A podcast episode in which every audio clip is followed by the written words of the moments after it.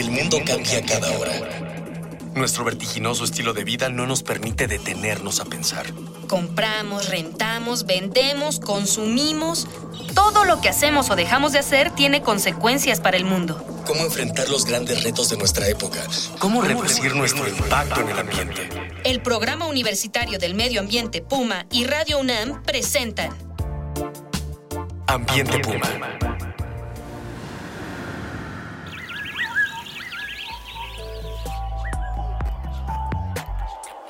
¿Qué tal? Qué gusto estar con ustedes de nuevo. Soy Ana Beristain del Programa Universitario de Estrategias para la Sustentabilidad de la UNAM y les doy la bienvenida a nombre de nuestra titular, la maestra Mireya Imas, a este espacio colectivo Ambiente Puma, voces, ideas y acciones sustentables. En esta ocasión continuaremos hablando del movimiento global de justicia ambiental, de cómo las y los ciudadanos del mundo estamos luchando por nuestro bienestar y el de nuestro hogar, nuestro hogar común, el planeta Tierra. De nueva cuenta, me acompaña en cabina el doctor Joan Martínez Alier, catedrático de la Universidad Autónoma de Barcelona, quien está impulsando el proyecto EHOLT, un observatorio global de conflictos y organizaciones ambientales. Bienvenido, doctor, nuevamente. Muchas gracias. Eh, preguntamos nosotros a los estudiantes de la UNAM lo siguiente, si han participado en algún movimiento por temas ambientales. Vamos a escuchar qué, nos dijeron. ¿Participarías o has participado en algún movimiento o petición por temas ambientales? Eh, alguna vez participé uno en Colima, como hace dos años, en las playas, ayudando a limpiarlas. ¿Cómo crees que podemos defender mejor nuestros derechos ambientales? Sobre todo ponerle mucha participación, eh, no, difundirlo más por las redes sociales, este tipo de campañas, porque no hay mucha divulgación sobre estos temas y sobre todo con la ayuda. O sea, uno puede ir a las playas, pero realmente no ves a nadie ayudando. ¿Participarías o has participado en algún movimiento o petición por temas ambientales? Participaría y de hecho me gustaría más en, la vida marina porque es donde el impacto este, pues es mayor, ¿no? Yo tengo entendido que por cada kilo que se, que se pesca de algún, de algún este, pez específico se pierden 5 kilos de vida marina. Entonces yo creo que el impacto también es muy, muy importante ahí, ¿no? ¿Cómo crees que podemos defender mejor nuestros derechos ambientales? Pues primero sería difundir para que la sociedad los conozca, ¿no? Y después de eso, ya que cada quien sepa qué, qué tranza con esto, pues crear, implementar planes, no sé, como campañas, este, o pues ese tipo de cosas, ¿no? Pero yo creo que lo, lo primero, lo esencial es, es informar y saber a qué tenemos derecho y también cuáles son nuestras obligaciones, ¿no?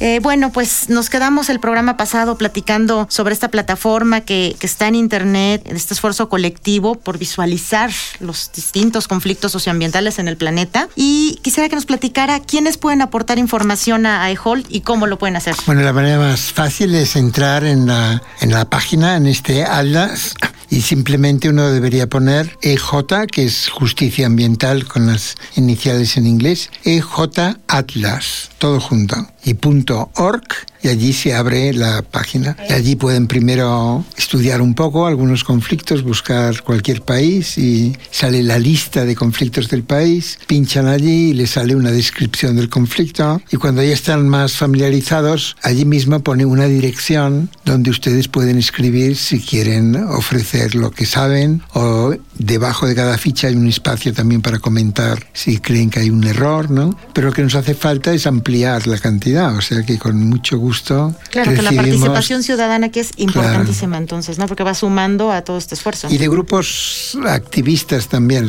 Con estos hemos hecho mucho porque ellos saben mucho en el fondo. Cuando uno se dedica, claro, me imagino que también el, el director de la compañía Shell acaba de aprender de petróleo al final, si no sabía. O el ministro de Energía aprende de petróleo, aunque no todos saben mucho, pero si está tres o cuatro años de ministro al final también aprende. Pero los que se dedican precisamente a apoyar estos movimientos, pues saben mucho, ¿no? Y, con el tiempo dominan el tema de conflictos, pero también temas técnicos, ¿no? Porque lo que ocurre es que muchas veces en estas discusiones el tema tecnológico aparece como un, un argumento de los dos lados muy importante. Por ejemplo, estoy pensando en casos que yo conozco de cerca de la Universidad en Barcelona de quema de residuos de industriales o domésticos en fábricas de cemento. Porque les sale más barato que comprar fuel. Y incluso a veces les dan créditos de carbono, como se llama, es decir, se supone que como no queman fuel, no están produciendo tanto dióxido de carbono porque lo que producen es quemar algo que se quemaría de todas maneras. O, total, yo creo que es un poco un engaño todo esto y hay protestas desde este punto de vista de que no se debe fomentar la quema de nada y la gente local aprende palabras que no sabían, como dioxinas, furanos, ¿no? Porque algún químico les ayuda y les dice, tienen razón, no solo es molesto y huele mal, sino que puede ser peligroso para la salud. Y por ejemplo, lo mismo con la energía nuclear, ¿no? Gente así de mi edad, en los años 60 y 70, muchos aprendimos, aunque no éramos físicos para nada, más o menos cómo funciona una central nuclear que produce residuos, que hasta puede producir plutonio, y muchas protestas se basaban en este conocimiento adquirido en la práctica de la protesta, ¿no? Y claro, porque cuando mejor informado estás, pues más puedes discutir. Yo veo, por ejemplo, ahora mucho en minería de oro en América Latina y en Filipinas, otros sitios, la discusión sobre el cianuro. El Parlamento Europeo hace unos pocos años, porque hubo un derrame de cianuro en el Danubio, en Rumanía. Hubo una discusión en el Parlamento y el Parlamento decidió que en Europa no se usaría cianuro en la minería.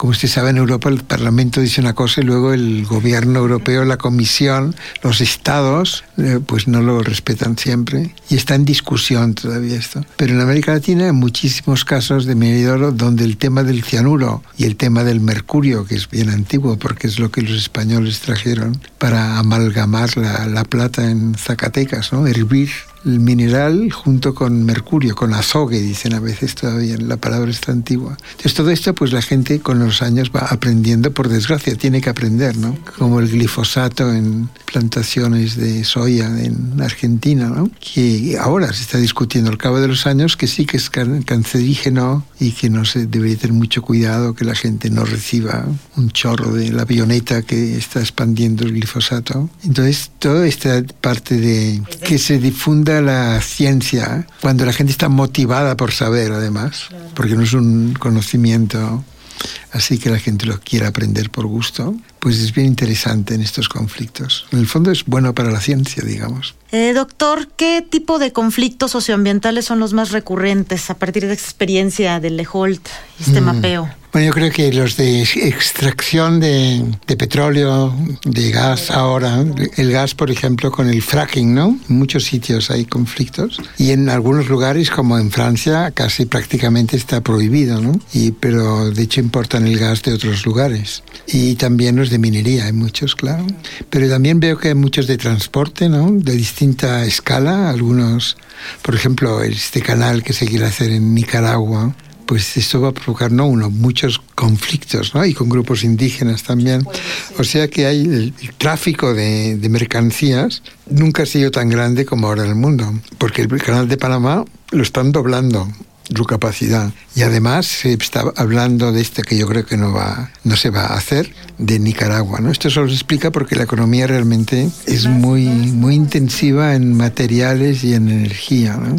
A pesar de las promesas de la ecología industrial y mucha gente que piensa que podríamos tener el mismo nivel de bienestar o mayor, no usando tanto o abusando tanto de la naturaleza. Pero en el fondo estamos esperando a ver si será verdad esto o no. Y yo creo que también lo que está ocurriendo es que, como decía uno de los estudiantes que habló ahora, de que hay un movimiento internacional contra la justicia ambiental, podríamos decir, de todas las transnacionales. Y aquí hay actores nuevos. Por ejemplo, en minería antes eran de Canadá o de Australia o Río Tinto. Luego de petróleo ya sabíamos, ya sabemos cuáles eran, la Texaco, la Chevron, continúan siendo, ¿no? Pero también hay actores estatales, por ejemplo, compañías de petróleo estatales que contaminan tanto como las otras, no es que contaminen menos. Y también hay como transnacionales del sur, por ejemplo, acá el Grupo México que se compró a la, a la Southern Perú, Copa Corporation, que tenía que era de Estados Unidos y que había empezado, su nombre viene del sur del Perú, y que contaminó en hilo, que es una de cobre, con una fundición de cobre que contamina con azufre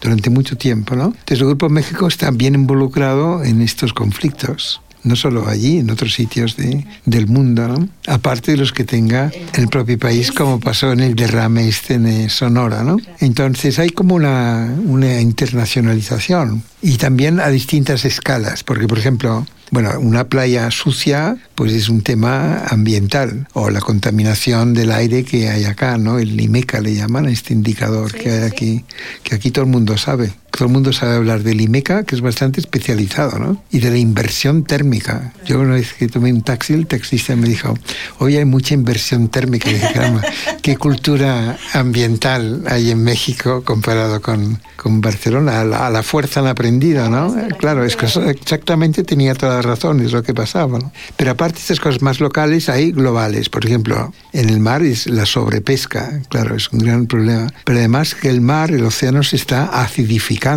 debido a tanto CO2 y si se pone más ácido carbónico en el, en el mar, pues los crustáceos, todo lo que tenga como una capa calcárea, pues se les va, se estropea, ¿no? Se van a quedar sin, sin caparazón. También es como una injusticia hacia otras especies, no solo hacia los humanos, ¿no? Claro.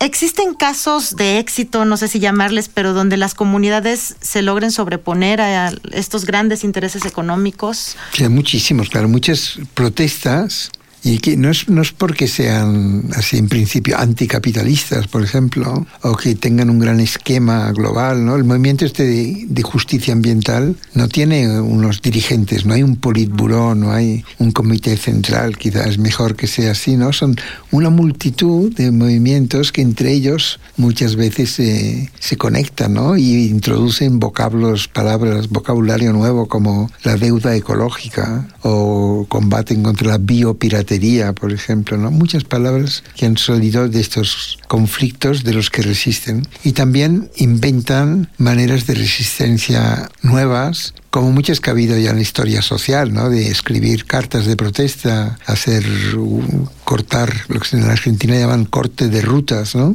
Que también seguro existe aquí. Marchas, ¿no? Marchas de resistencia, así como ha habido muchas marchas de varios días, ¿no? Protestando. Pero también hay ahora en América Latina varios casos de referéndums locales o de consultas populares. Cuando son indígenas con el convenio 169 de la OIT y cuando no lo son en virtud de la democracia local. Y de estos ha habido bastantes que han ganado en temas de minería. Y podría recitar una lista en Perú, en Argentina, en Colombia. En cambio, aquí en México yo creo que esto no lo están usando tanto, quizá porque es un gobierno quizá un poco... Bueno, hay mucha violencia represiva aquí, ¿no? O hay mucha gente que protesta, muchos grupos, pero no han, o no han encontrado todavía la manera de imponer esta democracia local. Que normalmente los gobiernos dicen, no, esto no es válido, esto no es lo que dicen la, las leyes, que ustedes puedan frenar. Pero en la práctica, si en un lugar votan 10.000 personas y de estos eh, el 90% dicen no a la minería, muchas veces dicen sí al agua y no a la minería, por ejemplo, ¿no?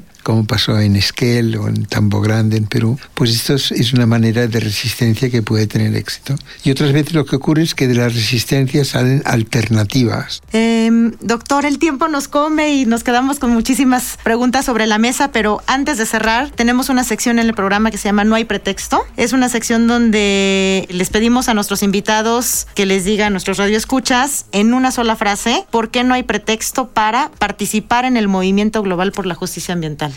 El tema ambiental encaja con la química, encaja con el derecho, encaja con la economía, porque hay una economía ecológica, que aquí en UNAM hasta hay una página web. O sea, cualquier cosa que hagan no tienen excusa para no interesarse por el tema ambiental, desde sus conocimientos como estudiantes o profesores. Y además van a ayudar a un mundo mejor, ¿no? Un mundo que sea menos insostenible que el actual. Muchas gracias, doctor. Son temas transversales y nos competen a todos, además como ciudadanos, pero además como universitarios desde las distintas disciplinas, ¿no? Justo. Agradezco la presencia de, del doctor John Martínez Alier. Doctor, muchas gracias por haber estado con nosotros, así como la presencia en los controles y en la producción de Miguel Alvarado, en la investigación y sondeos a Jorge Castellanos, Cristian Barroso, Juan Antonio Moreno y Dalia Ayala de nuestro equipo de Educación Ambiental y Comunicación. Esto fue una coproducción de Radio UNAM y el Programa Universitario de Estrategias para la Sustentabilidad con apoyo de la Dirección General de Divulgación de la Ciencia. Hasta la próxima.